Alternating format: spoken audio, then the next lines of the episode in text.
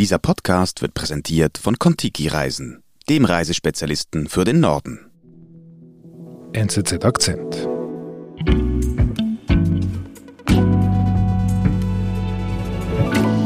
Hi Lukas. Hallo. Schön bist du da. Mein Produzent Sebastian, der hat mir gesagt, heute geht es ums Autofahren. Genau. Und ich habe mich so gefreut, weil, ich, darf man das noch sagen, ich liebe Autofahren. Scheibe runter, Radio an, ab in die Ferien. Solange du Tesla oder ein anderes Elektroauto fährst, darfst du das. Ich darf jetzt nicht sagen, ne? es ist kein Tesla.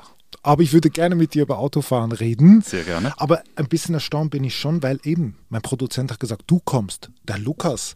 Aber du bist doch unser Technologieredakteur, unser Cyber Security Redakteur. Was machst du bei mir hier im Das Studio? stimmt, das stimmt. Ich bin nicht Autoexperte, aber ich habe mich zusammen mit unserem Fachredakteur Herbie Schmid mit Autos beschäftigt, mit vernetzten Autos. Und David, das ist eben so, heutige Autos, das sind eigentlich auch Computer auf Rädern, die sind vernetzt und die können eben auch angegriffen werden. Die können gehackt werden und das kann gravierende Folgen haben. Autos funktionieren immer stärker wie Smartphones, was sie jedoch angreifbarer macht, sagt unser Technologieexperte Lukas Mäder. Das hat Anfang Jahr ein 19-Jähriger bewiesen, der Teslas gehackt hat. Ein 19-Jähriger hackt Tesla. Wer ist er, dieser 19-Jährige? Ich bin David Colombo, 19 Jahre alt. Dieser 19-Jährige ist David Colombo. Er stammt aus einem kleinen Dorf in Bayern. Ach so. Und er ist aber ein Computernerd, kann man glaube ich sagen. Ja, ich bin Cyber Security Researcher. Ich habe auch ein eigenes Cyber Security Unternehmen gegründet, relativ früh. Ich habe mit ihm gesprochen, er hat mir erzählt, er hat mit zehn angefangen zu programmieren, hat sich dann für Cybersicherheit interessiert, hat dann auch mit der Schule halb aufgehört, hat seine eigene Firma gegründet mit 18. Also ein richtiger Nerd, wie er im Buche steht. Ja, ich glaube, das kann man so sagen. Aber ja. nicht aus Silicon Valley, Kalifornien. Er heißt Colombo und kommt aus Bayern. Aus Dinkelsbühl, genau, Dinkelsbühl. in Bayern. Und er macht, das ist sein Ziel mit seinem Unternehmen, also er hat ja bereits ein Unternehmen, er macht die Produkte seiner Kunden sicherer als Cyber Security Experte. Genau, er macht Sicherheitsaudits, sagt man dem, also Überprüfungen, aber er überprüft IT-Infrastruktur von Unternehmen. Gibt es da irgendwo Lücken, wo man von außen reinkommt? Penetration Tests nennt man das auch, solche Okay. Geschichten. Okay, da, da bin ich wirklich gespannt. Wie kommt da Tesla ins Spiel? Das ist ein bisschen ein Zufall, weil er macht so eine Überprüfung für eine Firma, eine Softwarefirma in Paris und er schaut sich da an, gibt es da irgendwelche Server, die erreichbar sind von außen, irgendwelche Rechner und er schaut sich diese IT-Infrastruktur an. Wann war das? Das war im letzten Herbst, im Oktober. Und dann stößt er auf einen Server, der ihm ein bisschen seltsam erscheint. Und er macht dann ein bisschen Überprüfungen, kann man darauf zugreifen. Und dann sieht er plötzlich, das ist eine Tesla-Software. Es ist eine Drittanbieter-Software, die zu einem Tesla gehört. Okay, und wem gehört dieser Tesla? Das ist das Fahrzeug des CTO, des technischen Direktors von dieser Firma. Der hat dort diesen Server installiert. Okay, und er sieht das aber bei der Überprüfung nicht im Tesla, sondern er sieht das einfach, als er die Rechner und die Server dieses Unternehmens überprüft. Genau, da muss man vielleicht kurz erklären. Das ist eine Software, die heißt Tesla Mate. Das ist eine Drittanbieter-Software, die von, unabhängig von Tesla angeboten wird, die man herunterladen kann, die man bei sich selbst installieren muss. Und Tesla Mate liest dann verschiedene Daten des Fahrzeugs aus. Vor allem Fahrdaten, wo ist das Fahrzeug durchgefahren, wie oft wurde es geladen, wann wurde es geladen, wie stark. Und man kann sich dann diese Daten anzeigen lassen, grafisch aufbereitet mit einer Karte, mit Diagrammen und so weiter. Aber der David Colombo liest das von draußen. Genau, der kann von draußen, ich nehme an, der war in Dinkelsbühl in Bayern und hat auf diese Daten, die auf einem Server in Frankreich waren, zugegriffen. Zugegriffen heißt, Er konnte diese Daten lesen, er konnte eben die Karte aufrufen, wohin dieser Tesla in den letzten Wochen überall gefahren ist, wo er durchgefahren ist, wann er wo das letzte Mal geladen wurde und so weiter. also er hat alles gesehen als Externer. Genau, und das ist eben noch nicht alles, weil das war eigentlich der Fehler dieses Besitzers, dass er da zugreifen konnte, aber es gab auch einen Fehler in dieser Software von Tesla Mate. Und zwar braucht man, wenn sich diese Software mit dem Tesla verbindet, braucht man sozusagen einen Schlüssel, einen sogenannten Token für diese Schnittstelle.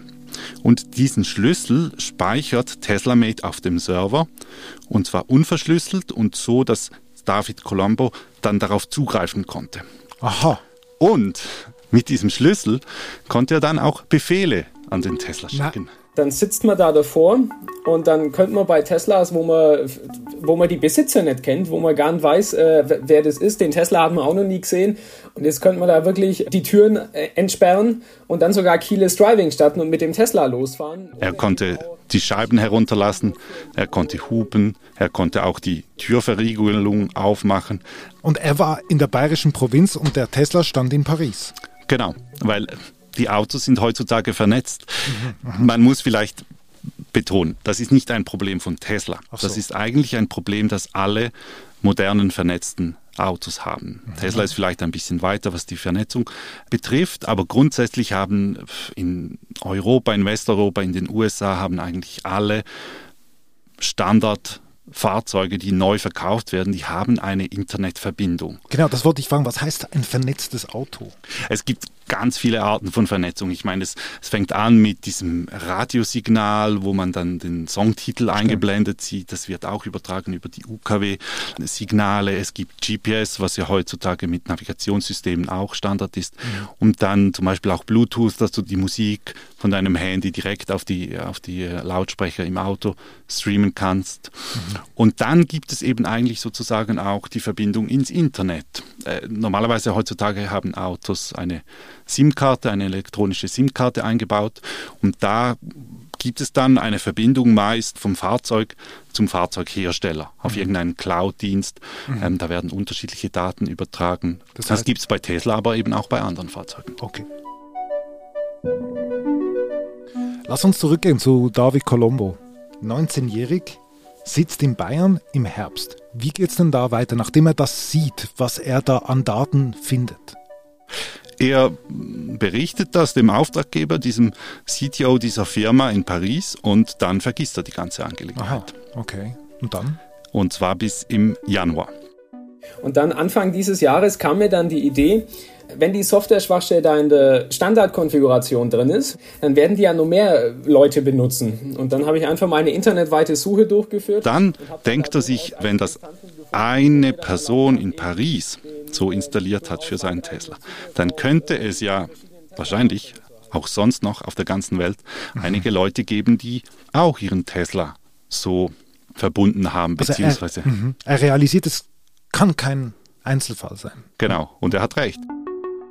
Er hat recht. Er sucht dann das ganze Internet nach diesen Tesla-Made-Installationen ab, die mit dem Internet verbunden sind. Mhm. Und er schafft es dann insgesamt auf über 20 Tesla in der ganzen Welt, also rund um den Globus in Deutschland, in den USA, in Italien, in Belgien, auch in der Schweiz zuzugreifen. Also wieder das gleiche, er kann auf 20 Teslas, die irgendwo verteilt sind auf der Welt, wieder Fenster, Lüftung, Türen Musik. aufschließen. Er kann eigentlich, es ist ein Elektrofahrzeug, da muss man nicht den Motor starten, aber er kann auch den Motor entriegeln. Ach, krass.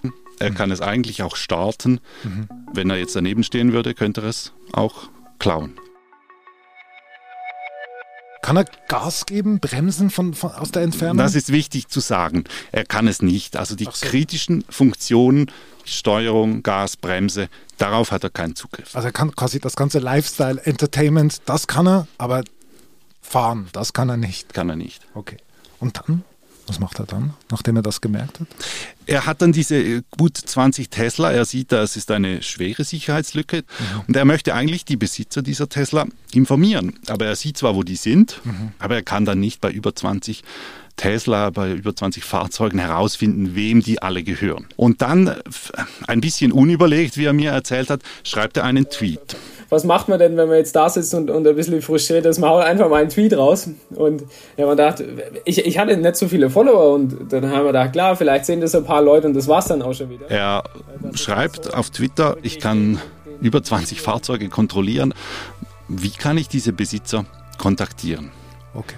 Und dieser Tweet, der ähm, geht dann ziemlich schön um den Globus. Also ich sehe den damals auch, das war am 10. Januar mhm. dieses Jahres und der wird dann auch aufgenommen. Also da gibt es dann Medienberichte rund um die Welt. Die internationale mhm. Nachrichtenagentur Bloomberg nimmt das auf, macht eine Meldung. David, you could also start the car without the keys. Hast du auch gerade mitgenommen, ein, ein Interview mit ihm auf Bloomberg? How did you realize you could hack a Tesla? Well, it's quite an interesting story and it started last year actually. Er erzählt dann äh, auch diese Geschichte verschiedenen Medien. Es ist ja auch eine super Schlagzeile oder ein 19-jähriger Teenager hackt Tesla. Das ist, das ist schon gut und das wird weltweit aufgenommen. Klar.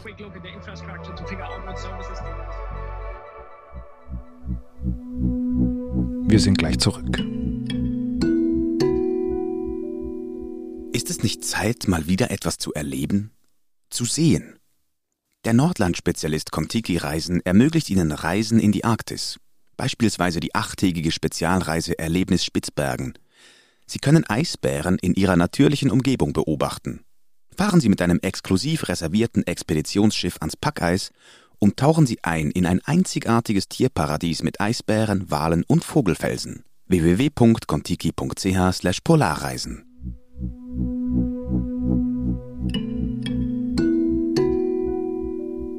Wie ist denn das möglich? Also wie, wie groß ist Cybersecurity ein Thema in der Autobranche?